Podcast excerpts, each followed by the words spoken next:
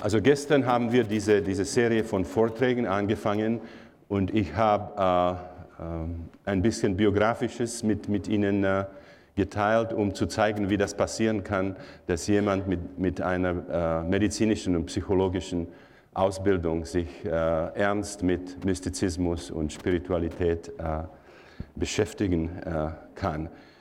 Ich habe besonders beschrieben, dass als wir also von der verbalen Therapie zur, zur ähm, erlebnismäßigen Therapie äh, mit ähm, geänderten Bewusstseinszuständen übergingen, nicht wahr, war auf einmal also die, die Karte, die traditionelle Karte der Psyche, das äh, Modell der Psyche ungenügend. Und äh, also tägliche, tägliche Erfahrungen, tägliche Beobachtungen zeigten, dass, äh, dass äh, die, die menschliche Psyche sich nicht auf das biografische und auf das freudsche individuelle äh, Unbewusste beschränkt, dass wir eine viel, viel umfangreichere Karte haben müssen.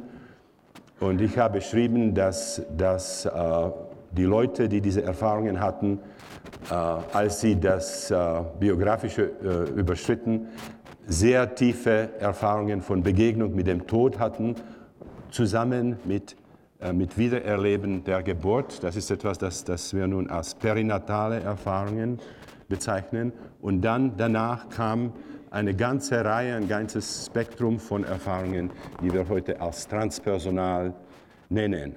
Und in Bezug auf Spiritualität ist es sehr, sehr wichtig äh, zu, zu wissen, dass wenn sich der Vorgang der, der ähm, erlebnismäßigen Selbsterforschung so vertieft, dass es wenigstens äh, die perinatale Ebene erreicht, dann haben diese Erfahrungen die Qualität der Numinosität und man ist also in dem Gebiet des, des äh, Heiligen.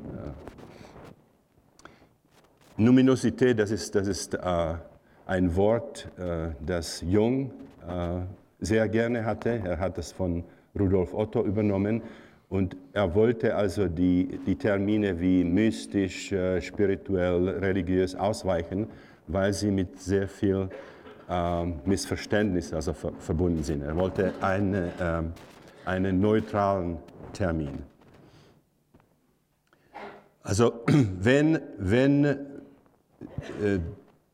der Prozess der Regression in der, in der äh, erlebnismäßigen Erforschung, Selbsterforschung, diese Ebene ähm, der Geburt, das heißt des Traumas der Geburt, reicht, dann öffnet sich auch äh, diese, diese Ebene des kollektiven Unbewussten. Und was wir sehen, ist, dass die Erfahrungen, äh, die äh, Wiedererleben der biologischen Geburt sind, auch ganz spezifisch mit, äh, mit archetypischen Elementen, mit, mit Elementen aus dem kollektiven Unbewussten verbunden sind. Also zum Beispiel, wenn die Person die Phase der Geburt erlebt, wo äh, sich die äh, Gebärmutter zusammenzieht, äh, aber der Muttermund noch nicht geöffnet ist, also man, man erlebt diese Erfahrung von kein Ausgang, da kommen solche Bilder aus dem, äh, aus dem kollektiven Unbewussten äh, wie Hölle, also eine, eine Erfahrung äh, tiefer ähm, äh, tiefe Leiden äh, ohne Hoffnung. Emotionelle Leiden, biologische Leiden ohne Hoffnung. Und aus dem archetypischen äh, kollektiven Unbewussten kommen also diese, diese Bilder von Hölle oder von, von archetypischen Heldenfiguren, die die endlose Qual repräsentieren, zum Beispiel Sisyphos, Tantalos und so weiter. Es kommen auch Bilder aus dem, aus dem historischen Aspekt des kollektiven Unbewussten. Also wenn man das Gefühl hat, dass man in, in, der, ähm, in dem Geburtskanal stecken bleibt, kann man sich auf einmal mit, äh, mit den Opfern der Inquisition identifizieren oder mit äh, Leuten in Konzentrationslager, äh, Leute im Kerker und so weiter. Äh, hilflose Situation auf der, äh, von der ganzen Geschichte äh, der der Menschheit können da auftauchen. Also das Perinatale ist eine seltsame Mischung der individuellen biologischen Geschichte sehr oft mit Detailen, also in Bezug auf äh, die Art der Narkose, die man benutzte, äh, äh, Erfahrungen der, der Zangengeburt, der, der Steißlage. Man kann viele Details über die eigene Geburt also äh, äh, entdecken. Und zur selben Zeit hat man also diese, diese Einsichten in äh, das kollektive Unbewusste, in dem historischen wie auch in dem archetypischen, mythologischen Sinne. Wenn, äh, wenn wir dann die nächste Stufe der Geburt wieder erleben, äh, also wo äh, nun der Muttermund geöffnet ist und es gibt diese Propulsion durch den Geburtskanal, dann kommen ganz, ganz unterschiedliche Bilder. Also zum Beispiel, ähm, da kommen aus dem historischen, kollektiven Unbewussten Szenen von äh, Revolutionen, also genug von Oppression. Wir werden also die, die Oppressoren äh, überwinden, wir werden äh, wieder frei atmen und so weiter. Also da haben Leute Erfahrungen äh, in der französischen Revolution, in der, in der russischen Revolution. Manchmal nur, nur als solche, manchmal mit, mit dem Gefühl des persönlichen Erinnern. Und dann nennen sie das also äh, Reinkarnationserfahrungen. Das sind Erfahrungen, äh, aus, dem, aus dem vorigen Leben, ich war einst diese Person. Also in meinem vorigen Leben äh, wurde ich äh, äh, in der französischen Revolution getötet und so weiter. Das sind sehr, sehr faszinierende Erfahrungen, die da auftauchen. Die machen es möglich für uns zu verstehen, warum Reinkarnation so wichtig ist für, für so viele Völker, für so viele historische Perioden. Also das ist nicht Glaube an Reinkarnation, das sind, das sind da Erfahrungen. Die Reinkarnation auf dieser Ebene ist etwas Pragmatisches. Leute haben Erfahrungen und sie müssen diese Erfahrungen dann in die Weltanschauung äh, einbauen. Äh, während dieser Phase, wo also der Muttermund schon geöffnet ist, diese Propulsion, äh, die ist auch sehr oft mit archetypischen, mythologischen äh, Bildern verbunden, also das Biologische mit dem, mit dem Archetypischen. Und da kommen Bilder, zum Beispiel wie Identifizierung mit äh, Götterfiguren aus verschiedenen Kulturen, die Tod und Wiedergeburt repräsentieren. Also zum Beispiel Osiris aus Altägypten, Attis, Adonis, Dionysus, Wotan, also auf der Weltesche, auf dem Yggdrasil hängend und die, die Runen lernend und so weiter. Äh, sehr, sehr oft ist eine Identifizierung mit, mit äh, Christus am, am Kreuz, also Tod am Kreuz und, und äh, die, die Auferstehung. Und wenn, wenn man das, die Erfahrung also der Geburt selbst hat, wo, wo sich die Situation öffnet und kommt Licht. Also das Licht ist nicht nur das Licht des Operationssaals oder, oder des Tages, also wie das ursprünglich war während der Geburt, sondern das Licht hat also diese numinöse Qualität und die, das Wiedererleben der biologischen Geburt wird dann zur psychospirituellen äh, Geburt. Und man hat das, das Gefühl, dass man sich also mit, mit äh, der spirituellen Dimension ähm, ähm, äh, verbunden, äh, verbunden äh, hat. Also da sind, da sind wir in einem Gebiet, der also äh, der Psychologie gehört, aber auch der Spiritualität, auch dem Mystizismus. Das ist eine also Grenze zwischen Psychologie und Spiritualität oder wir können sagen zwischen Psychologie und transpersonalen äh, Psychologie. Und wenn man diese Erfahrungen äh, der, der, biologischen Geburt und der spirituellen Wiedergeburt hat, dann äh, wird man also für sich selbst die mystische Dimension äh, entdecken. Da werden Leute also äh, spirituell, ganz automatisch spirituell. Da öffnen sich also äh, intrinsische Quellen der Spiritualität, die haben gar nichts mit, mit der Erziehung zu tun, sie haben gar nichts damit zu tun, was für Eltern wir hatten, äh, ob wir in die Kirche gehen oder nicht. Das ist etwas, das also von der inneren, ähm, von der inneren Welt auftaucht und dann äh, natürlich äh, unglaublich überzeugend ist. Es ist nicht also etwas, was wir in der Kirche hören oder in einem Buch lesen, das ist etwas, das wir, das wir persönlich äh, erfahren.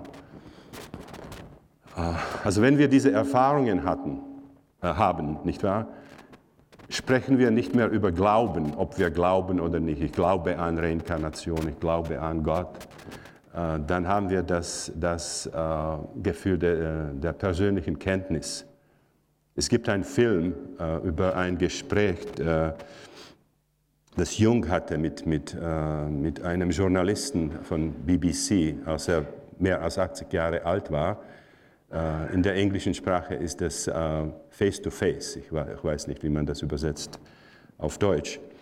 Und äh, in diesem Gespräch sieht man, dass der Journalist in einem Moment äh, fragt, äh, Dr. Jung, glauben Sie an Gott?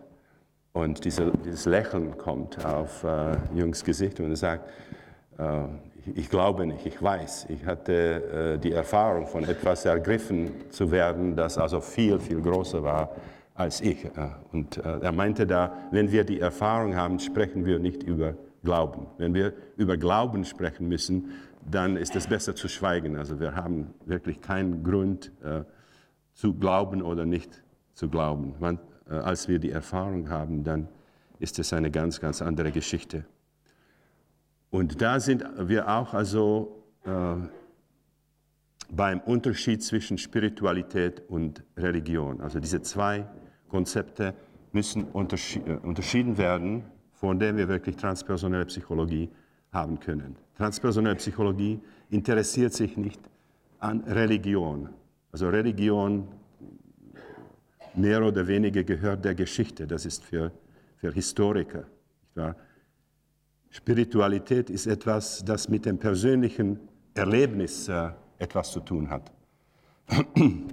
Und natürlich alle großen Religionen beginnen mit, mit persönlichen Erfahrungen, mit visionären Erfahrungen, mit transpersonellen äh, Erfahrungen.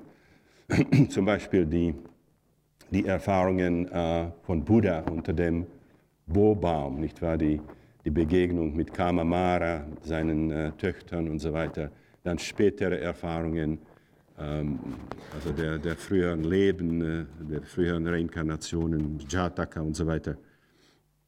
Oder die Erfahrung von, äh, von Christus in, in äh, der Wüste, die Erfahrung von, von äh, St. Äh, äh, Paul, also Saul.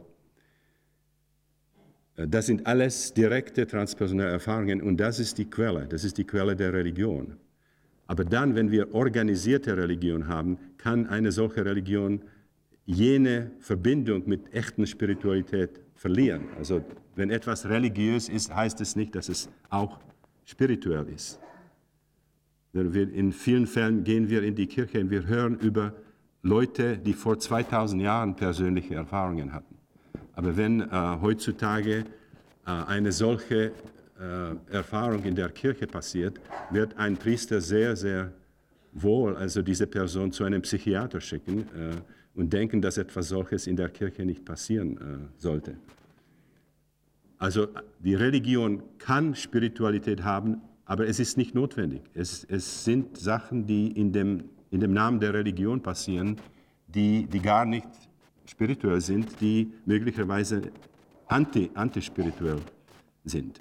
Und man kann sehr spirituell sein, ohne Religion zu haben. Man kann spirituelle Erfahrungen in der Natur haben und man, man braucht keine Priester, man, kann, man braucht keine Vermittler. Das ist etwas, das mit der inneren persönlichen Erfahrungen äh, zu tun hat. Also das ist sehr wichtig, zwischen Spiritualität und Religion zu unterscheiden, weil transpersonale Psychologie beschäftigt sich mit, mit Erfahrungen, mit transpersonalen Erfahrungen und dann können wir erforschen, ob sie vereinbar sind mit der wissenschaftlichen äh, Weltanschauung der, der Zeit.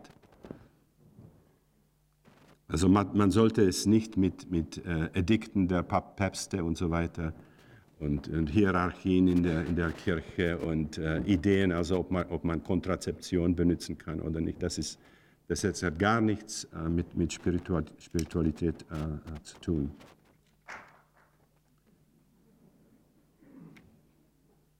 sehr viel von dem Konflikt zwischen Wissenschaft und Religion kommt von dieser fundamentalen Vermischung von äh, der, äh, der Sachen, die in der Religionsgeschichte passieren, passieren und, und äh, diesen spirituellen äh, Erfahrungen. Also was da passiert, wenn sich der, der Vorgang der, Selbst, der, der erlebnismäßigen Selbsterforschung vertieft. Wir haben die Erfahrung äh, der, der Geburt, Wiedererleben der Geburt und da öffnet sich auch diese spirituelle Dimension. Das ist eine Öffnung in das kollektive Unbewusste in dem historischen Sinne, äh, wo äh, also karmische Erfahrungen, Reinkarnationserfahrungen gehören und auch in dem mythologischen, in dem archetypischen Sinne, wo also die, die ähm, Visionen von Göttern, von Dämonen und, und so weiter gehören. Wir haben in der heutigen Psychiatrie eine, eine fantastische Annahme, dass es möglich ist, dass ein unbekannter pathologischer Prozess, also ähm, das Gehirn angrifft und erzeugt alle diese, äh, diese fantastischen Bilder von Göttergestalten. Äh, äh, ich finde es ganz, ganz fantastisch. Also die, das beste Modell, das wir haben heute, ist Computer, nicht wahr?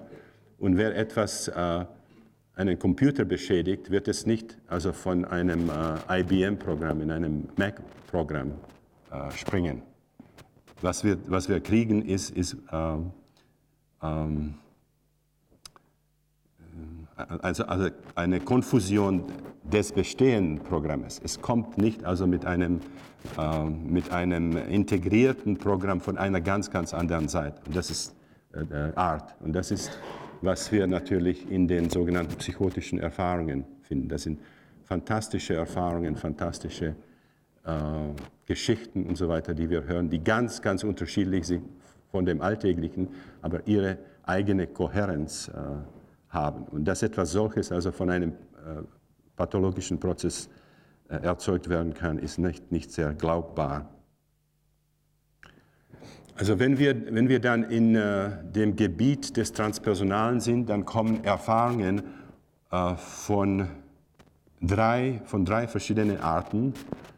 Die, die, die erste äh, Art der Erfahrungen, das sind Erfahrungen, wo wir unsere üblichen ähm, Raum, räumlichen Grenz, räumliche Grenzen überschreiten. Wenn ich eine solche Erfahrung habe, dann auf einmal äh, bin ich nicht mit, mit meinem Körper identifiziert, nicht, mit, nicht äh, mit einem Newtonschen Gegenstand. Ich habe das Gefühl, dass meine Identität sich also über die, die Grenze der Haut erstreckt. Ich kann ähm, die Identifizierung mit einer anderen Person erfahren. Ich, hab, ich kann Erfahrung von Gruppenbewusstsein haben. Ich kann auch das Menschliche ganz überschreiten. Ich kann sehr, sehr überzeugende Erfahrungen von Identifizierung mit Tieren haben und auch mit, mit anderen Elementen der Natur. Was da ganz fantastisch ist, dass diese Erfahrungen neue Informationen vermitteln können über die Aspekte der Welt, mit denen wir uns äh, identifizieren. Also da sehen wir einen Mechanismus, eine, eine sehr, sehr wichtige Alternative zu den üblichen Mechanismen, wo wir äh, also sensorisch die Welt wahrnehmen und dann, dann ähm, äh, analysieren und synthetisieren, nicht wahr? Und lernen über die Welt. Da haben wir einen anderen Mechanismus, das heißt, wir werden unser Bewusstsein ändern. In diesem Prozess werden wir uns mit anderen Leuten, mit, mit Tieren, mit Elementen des Weltalls identifizieren und wir werden durch diesen inneren Prozess neue Informationen über die Welt äh, kriegen. Ich habe sehr viele Beispiele äh, dieser Art in den, in den Büchern gegeben, also in den äh, Welt der Psyche oder äh, die, die, äh, das Abenteuer der Selbstentdeckung. Wir haben nicht Zeit, das, äh, das da zu erforschen.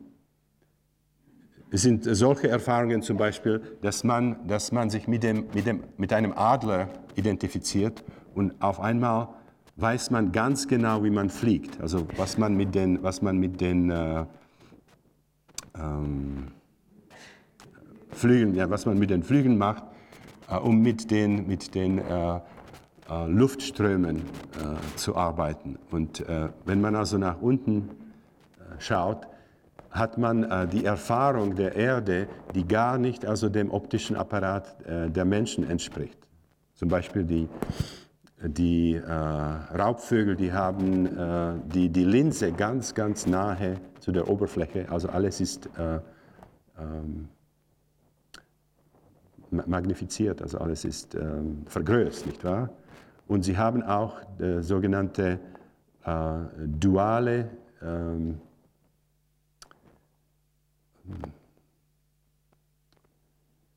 bifocal, bif äh, bifokale, bifokale Sehen. Sie können also wie ein Zoom machen, nicht wahr?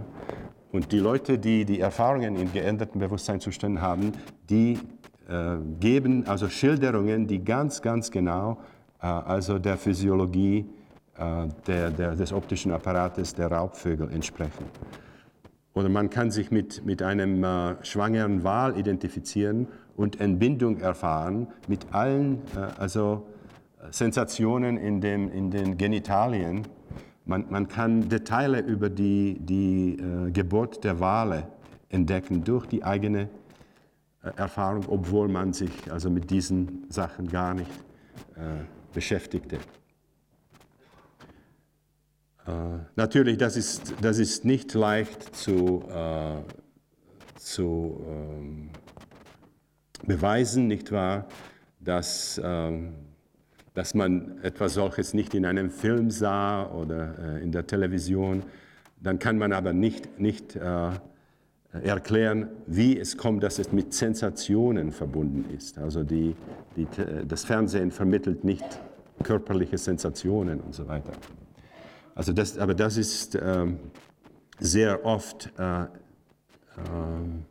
ein Einwand, nicht wahr, der Leute, die das nicht glauben wollen, dass etwas solches möglich ist.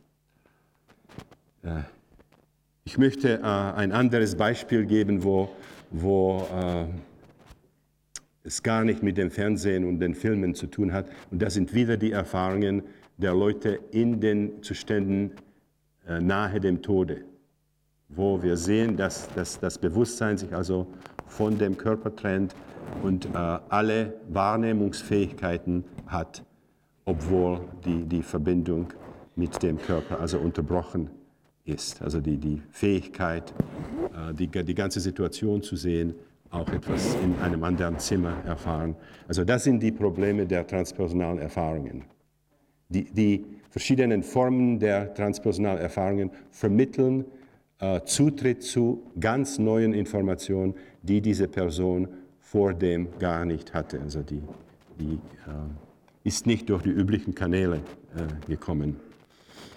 Äh, die, die zweite, der zweite Typus der, der transpersonalen Erfahrungen, das sind Erfahrungen, die nicht nur die, der, die räumlichen Grenzen überschreiten, sondern auch die, die Grenzen der linearen Zeit.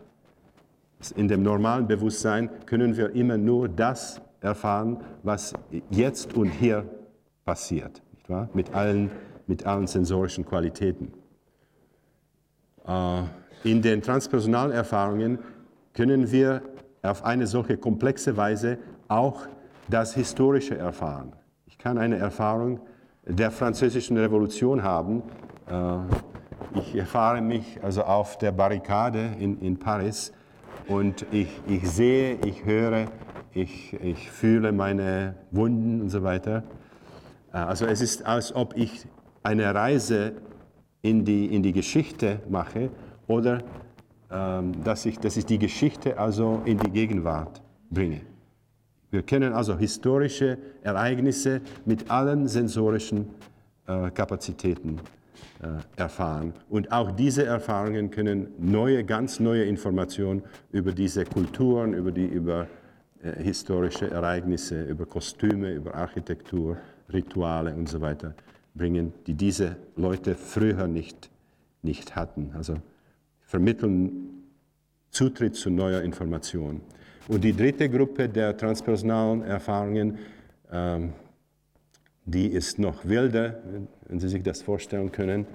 Und das sind Erfahrungen, die uns also in das Archetypische, in das Mythologische nehmen, Also das sind Gebiete, äh, an welche unsere Kultur gar nicht glaubt.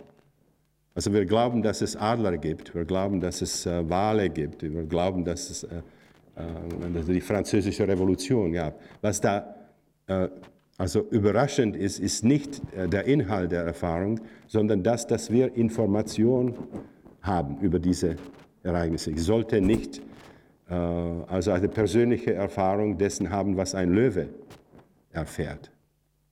Aber dass, dass äh, der Löwe etwas erfährt, ist kein, das ist kein Problem für uns. Also diese zwei ersten Gruppen der transpersonalen Erfahrungen bringen nur das Problem äh, des Zutritts zu neuer Information. Äh, diese dritte Gruppe ist etwas anderes, weil da, da haben wir Erfahrungen von Wesen und von äh, Bereichen, äh, die also der Welt, Weltanschauung unserer Kultur nach gar nicht existieren. Also da, da haben wir die Erfahrung von, äh, von Shiva Himmel oder die sumerische Unterwelt. Wir haben Erfahrungen von, von Gottheiten und so weiter. Und was da fantastisch ist, dass, dass auch diese Erfahrungen neue, genaue Informationen vermitteln können. Und das ist natürlich etwas, das schon Jung gezeigt hat. Und das, das sind die Beobachtungen, die ihn dazu geführt haben, äh, also das kollektive Unbewusste äh, zu, zu postulieren. Nicht wahr? Er hat gefunden in den, in den äh, Träumen seiner Patienten oder in den Erfahrungen der, der psychotischen Patienten, dass da Motive oder, oder Themen auftraten, die er nicht verstehen konnte und die Patienten konnten es nicht verstehen. Und dann möglicherweise drei Wochen später hat er also einen gnostischen Text gefunden und da waren also alle Elemente da. Und wenn er das, das also in den Traum brachte, auf einmal äh, alles machte äh, machte Sinn. Also wir sehen in dem holotropen Atmen und auch früher also in den psychedelischen Sitzungen viele Beispiele davon, dass man also mythologische Erfahrungen haben kann in dem Rahmen von verschiedenen Kulturen der Welt, auch Kulturen, die wir gar nicht intellektuell kennen. Und auch diese Informationen können ganz, ganz neue, genaue Informationen über diese, äh, diese Bereiche äh, und diese Wesen bringen. Also da sehen wir, dass, dass die Erfahrungen in geänderten Bewusstseinszuständen also ein Kontinuum äh, bilden, das mit dem, mit dem Biografischen anfängt, dann aber sich in das Perinatale vertieft und auf der perinatalen Ebene, äh, da kommt also die transpersonelle Welt in und dann sind wir in der Welt der Mystik, da sind, wir in der Welt der Spiritualität, nicht in dem Rahmen von Glauben oder Nichtglauben, sondern in dem Rahmen von persönlichen, tiefen persönlichen äh, Erfahrung. Wir wissen, dass also äh, diese, diese Begriffe, diese spirituellen Begriffe äh, erlebnismäßig ähm, wahr sind. Nicht wahr? Wir können noch äh, also diese Erfahrungen analysieren, wir können über diese Erfahrungen denken, aber wir wissen, dass äh, erlebnismäßig, dass, dass sie äh, sehr, sehr wirklich sind. Also ich würde Sie nicht fragen, äh, ob Sie an äh, dieses Mikrofon glauben. Also das ist etwas, das Sie sehen können, das Sie, das Sie fühlen können. Wenn wir einen Fritjof Capra da hätten, äh, er könnte uns überzeugen, dass das wirklich nicht das ist, was wir erfahren. Also wenn man das analysiert, je tiefer man geht, desto weniger man findet. Und am Ende haben wir also Gleichungen, Wahrscheinlichkeiten und dann verschwindet alles in das dynamische Vakuum. Äh, aber doch bleibt noch immer also die Tatsache, dass wir auch ein Mikrofon also know, ganz konkret erfahren können. Und etwas, etwas Ähnliches besteht dann in der in der Welt der Mystik, der Spiritualität. Wir wissen, dass die Erfahrungen sehr, sehr äh, real sind, dass sie, dass sie sehr, sehr ähm, überzeugend sind und wir können noch immer also über, über sie philosophieren. Also die, die Erfahrungen in außergewöhnlichen Bewusstseinszuständen sind im Prinzip unvereinbar mit dem Descartes'chen, äh, mit dem Descartes'chen Newtonschen Weltbild der materialistischen Wissenschaft. Also wenn das, wenn das Weltbild, das wir in der Wissenschaft äh, heute haben, wirklich richtig ist, also diese, diese Erfahrungen konnten im Prinzip nicht passieren. Also das Gehirn, nicht wahr, ähm, äh, von meiner Universitätsstudien, und es hat sich nicht sehr viel geändert, also kann nicht das machen, was wir in den Nahtodsituationen sehen. Das, das, Gehirn kann nicht etwas also in dem anderen Zimmer sehen oder, oder kann nicht also die Situation von der, von der Decke beobachten. Da sehen wir, dass das Bewusstsein, also Leistungen äh, zeigt, dass das äh, also von dem Gehirn nicht, nicht kommen können. Es gibt eine, eine enge, tiefe Verbindung zwischen den neurophysiologischen Prozessen im Gehirn und den Prozessen im Bewusstsein, aber es ist, es ist äh, ganz, ganz unwahrscheinlich, dass das Gehirn wirklich äh, die Quelle von Bewusstsein sein kann.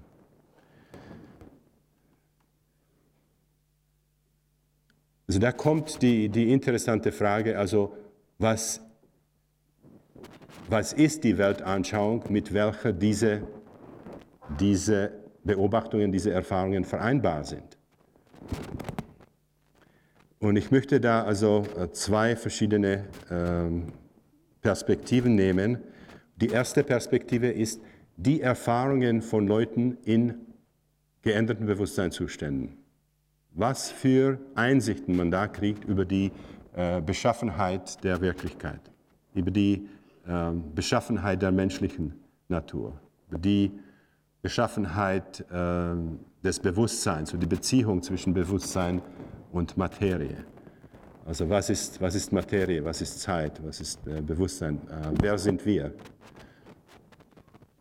Und äh, die zweite Perspektive dann ist dies, das sogenannte neue Paradigma, also die, die äh, neuen Ideen, die aus Quantenphysik kommen, die aus äh, äh, dem holographischen Denken äh, kommen, nicht wahr? die aus der Theorie von Chaos äh, äh, kommen und so weiter.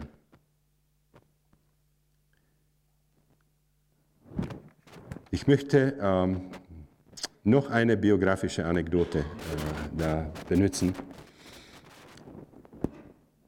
Es war mir also ganz klar vom Anfang, dass, dass psychedelische Drogen sehr, sehr äh, tiefe Erfahrungen hervorrufen können, die ganz ähnlich denen sind, die in den äh, heiligen Schriften der Welt beschrieben sind. Also ich habe schon die, die, äh, die Vedas, äh, die, die Upanishaden erwähnt, äh, das tibetanische, das ägyptische Totenbuch, die, die Sufi-Schriften und so weiter. Äh, aber dann hatte ich eine persönliche äh, Erfahrung, die äh, das für mich sehr viel näher brachte. Und das, das möchte ich da erzählen. Also in 1975 ähm, ähm, hat Christina und ich also einander getroffen und äh, ähm, wir, wir, haben eine, eine Beziehung angefangen. Und sie war damals eine, eine Schülerin, eine Studentin von Swami Muktananda. Der, war ähm, äh, Vorstand der des Siddha, Siddha Yoga äh, Linie. Und das war eine sehr wichtige Figur äh, für sie. der machte damals, äh, damals Reisen umherum die Welt. Und äh, einige Monate nach, nachdem wir uns äh, trafen, ist er nach Oakland gekommen, San Francisco gekommen, wo er ein Ashram hatte. Und Christina wollte, dass, dass wir uns persönlich begegnen. Äh, ich glaube, dass sie, dass sie also Segen von dem äh, spirituellen Meister brauchte, also äh, ob, äh, ob ihre Wahl also äh, akzeptabel war.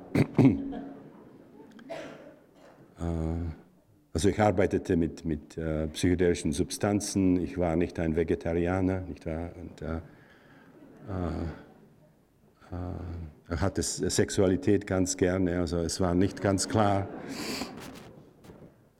Und äh, sie hat also diese, dieses persönliche Gespräch, ein Darshan, äh, eingerichtet.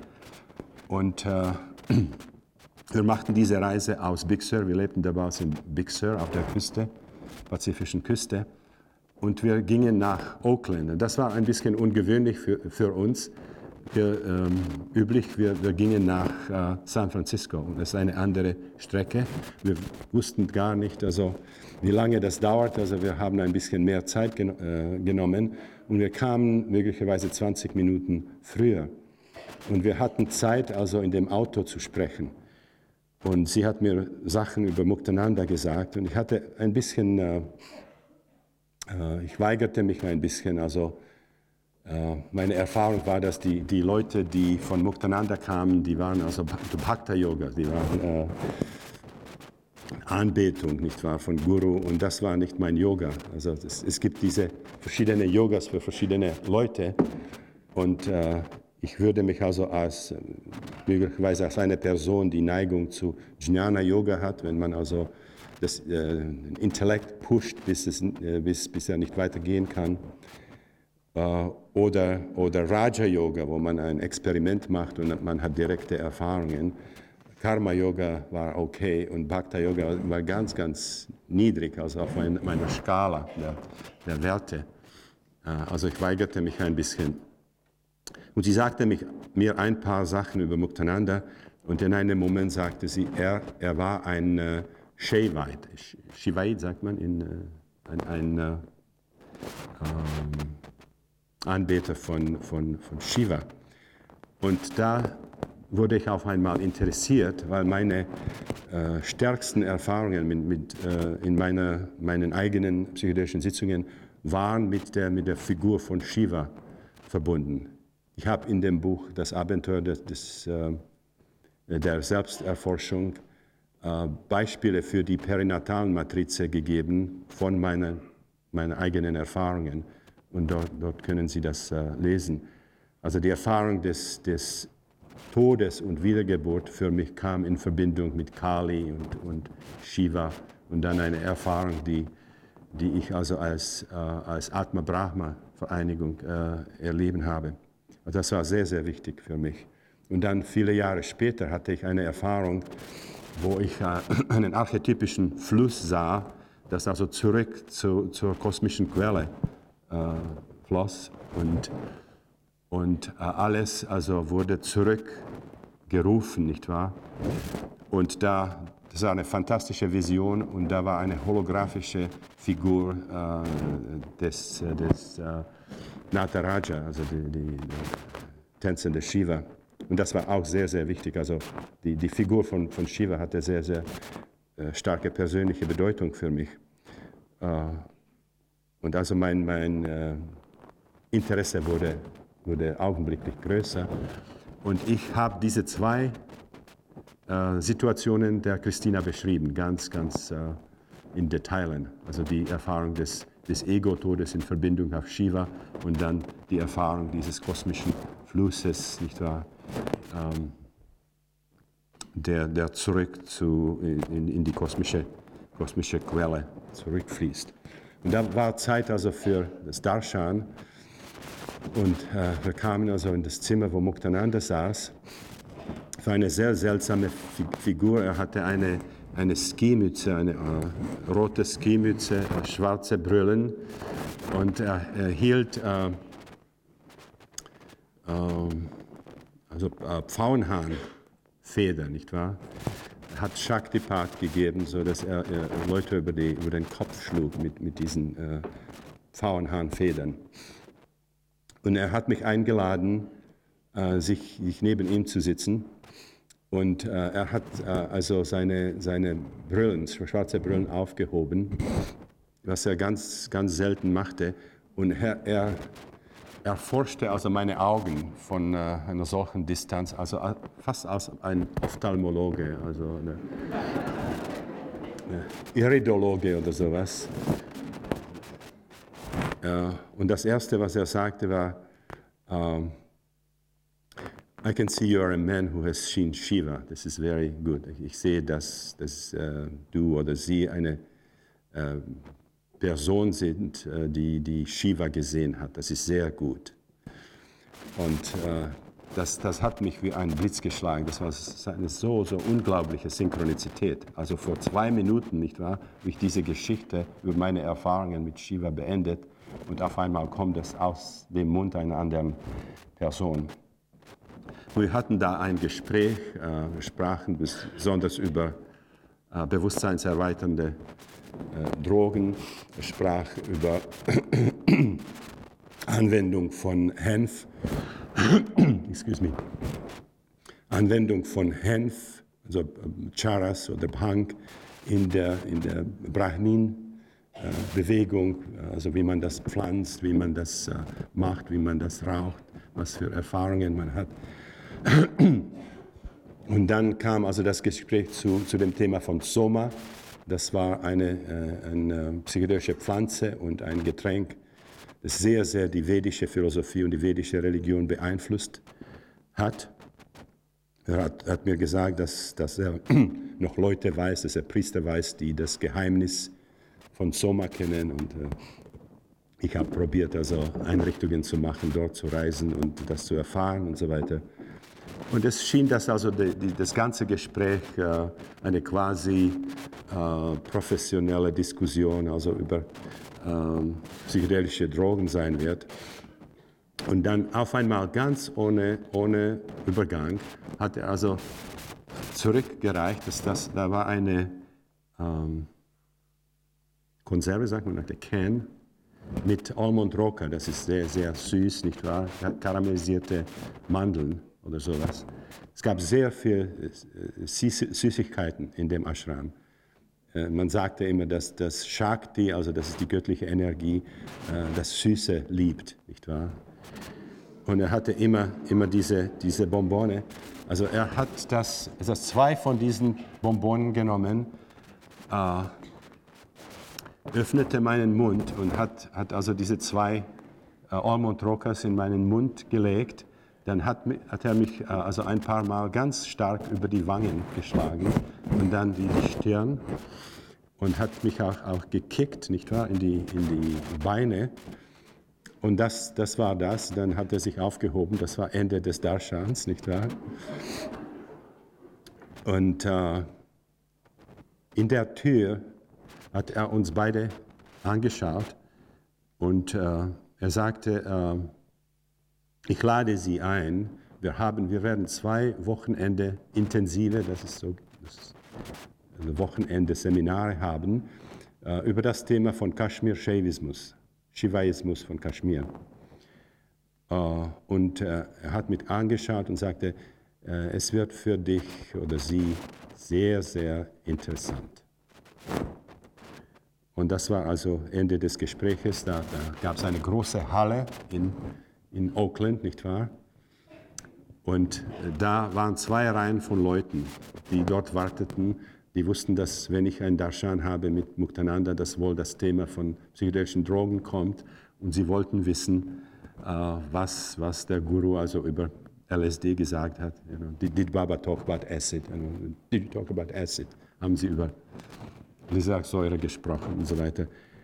Und äh, ich, ich wollte mit niemandem sprechen. Also ich hatte das Gefühl, dass etwas in meinem Kopf passiert.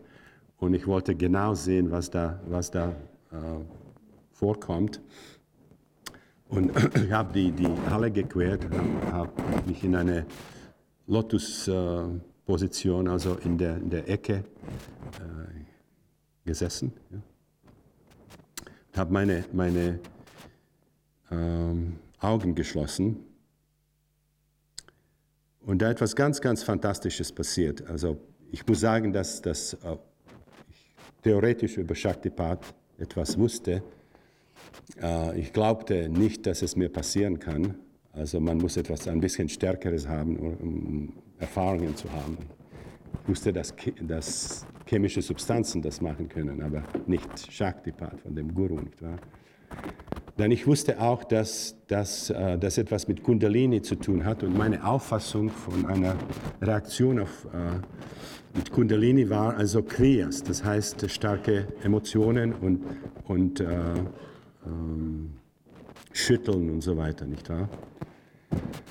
Äh, aber was kam, war ganz, ganz unerwartet. Als ich die, die äh, Augen zumachte, hatte ich auf einmal das Gefühl, dass ich äh, also in, in, im leeren Raum bin, also etwas wie äh, eine Hälfte zwischen, zwischen hier der Erde und Pluto oder sowas, also in, äh, in dem kosmischen Raum, also in, in einer absoluten Leere und äh, sehr, sehr tiefe, tiefe, tiefer Frieden, also Deep, Deep Peace, Personal Peace. Und dann habe ich die Augen wieder geöffnet und ich sah, dass ich zweieinhalb Stunden verloren habe. Das ist also in diesem ganz, ganz leeren Raum. Also zwischen dieser Synchronizität und dieser also sehr seltsamen Erfahrung von Shaktipat, äh, meine Motivation für diese Wochenende-Seminare war sehr hoch und ich habe mich entschieden, also die zu nehmen als Gast von, von Muktananda. Und die, die erste Sitzung dort war ein Vortrag über Kashmir-Shaivismus äh, von einem Swami, Swami Tejo. Und ich saß dort und, und hörte den Vortrag und ich fühlte, dass ich also immer mehr und mehr paranoid wurde. Äh, und was da passiert ist, also in 1969 habe ich ähm, einen Artikel geschrieben ich habe also die Protokolle aus den LSD-Sitzungen ähm, analysiert und ich beschäftigte mich besonders mit ontologischen, kosmologischen und philosophischen Einsichten. Also nicht die Erfahrungen von Geburt oder nicht die Erfahrungen von äh, Kindheitstraumatisierungen, sondern die Episoden in den psychedelischen Sitzungen, wo man sich mit solchen Problemen äh, beschäftigte wie äh, gibt es einen Gott, äh, ja, was, was ist die Beschaffenheit der Wirklichkeit und so weiter, was ist Zeit, was ist äh, Materie. Und äh, ich habe diese Protokolle analysiert und ich sah mit großer Überraschung, dass, dass da wirklich eine um, umfangreiche Vision der Wirklichkeit und unserer Stelle innerhalb dieser Wirklichkeit äh, auftauchte, dass, dass wirklich verschiedene Leute äh, spezifische Aspekte dieser großen Mosaik brachten. Es war nicht so, dass, dass Leute idiosynkratische äh, Entstellungen, also der richtigen Weltanschauung hatten, sondern da war eine, eine sehr, sehr starke Alternative, die da auftauchte. Und ich habe äh, äh den Artikel geschrieben, das hieß LSD in the Cosmic, LSD in the Cosmic Game, LSD und, und das kosmische Spiel. Ähm, Outline of Psychedelic Ontology and Cosmology, ein, ein äh, Grundriss oder sowas, ein äh, Outline, äh, eine Skizzierung, nicht wahr, der, der psychedelischen Ontologie und Kosmologie. Und was da äh, in diesem Wochenende-Seminar passiert ist, da war Swami Tejo und äh, in, also praktisch, er ließ meinen Artikel. Er hat also meinen Artikel gestohlen, nicht wahr? Und äh, das war unglaublich. Also nicht nur die Grundideen, sondern auch spezifische Beispiele, Metaphern und so weiter. Das, das war wirklich mein, mein Artikel. Und es dauerte ähm, ein paar Minuten, vor dem es mir klar wurde, dass er es nicht gestohlen hat, dass es eine so unglaubliche Übereinstimmung gab zwischen dem Kashmir-Shaivism und dem was da also von den Erfahrungen der, der Leute aufgetaucht ist. Na, ich muss sagen, das wahr, ähm, äh, hat den Ursprung in Kashmir, in, äh, in der Hauptstadt von, äh, äh in der Hauptstadt von Srinagar. Und äh, die Geschichte ist, dass im 8. Jahrhundert äh, ein ähm, weiser Mann nicht wahr, eine Vision hatte, und diese Vision hat ihn zu einem Felsen dirigiert in der Umgebung von Srinagar. Und dort äh, auf den, äh, in den Felsen äh, gab es äh, Einschriften, und, äh, die dort also gehaut waren in, in dem Felsen. Und das ist, was man heute als Shiva Sutras nennt. Das ist wie die Heilige Schrift, also von Kashmir Shaivismus. Das wurde in dem 8. Jahrhundert in Kashmir entdeckt man wusste nicht, also wer das äh, gehaut hat. Man, man, wusste nicht, also wie lange das dort war. Äh, also da hatte ich eine Situation, wo es eine große Übereinstimmung gab zwischen meinem Artikel, das auf der Erfahrungen von Leuten aus Zentraleuropa aus dem 20. Jahrhundert äh, stammten, nicht wahr? Die, äh, die Erfahrungen, die keine semisynthetische Droge aus der Schweiz erzeugt wurden. Und auf der anderen Seite, also Kaschmir, Kaschmir Shavism. Also das war, das war meine, meine äh, persönliche Erfahrung dieser, dieser Ähnlichkeit zwischen den Erfahrungen, die, die die Versuchspersonen mit psychedelischen Drogen hatten und den, äh, den äh, Systemen der sogenannten ewigen Philosophie, wie das äh, Aldous Huxley nannte. Also was, was ist das System? Ich, ich äh, arbeite. Ja. Oh. Ich, äh, ich arbeite nun auf, äh, auf einem Buch und das ist eine erweiterte Version dieses, äh, dieses äh, Artikels. Und es ist nicht nur äh, also auf äh, psychedelische Drogen beschränkt, sondern auch die Erfahrungen, die wir nun mit, mit dem holotropen Atmen sehen. Und äh, ich sehe, dass wir die Zeit äh, ganz verbraucht haben. Also wir, ich werde morgen das System beschreiben, also die, diese Vision der Wirklichkeit und unserer Rolle, unserer, unseres Platzes in, innerhalb dieser Wirklichkeit, wie das also aus den geänderten Bewusstseinszuständen aufgetaucht ist. Dankeschön.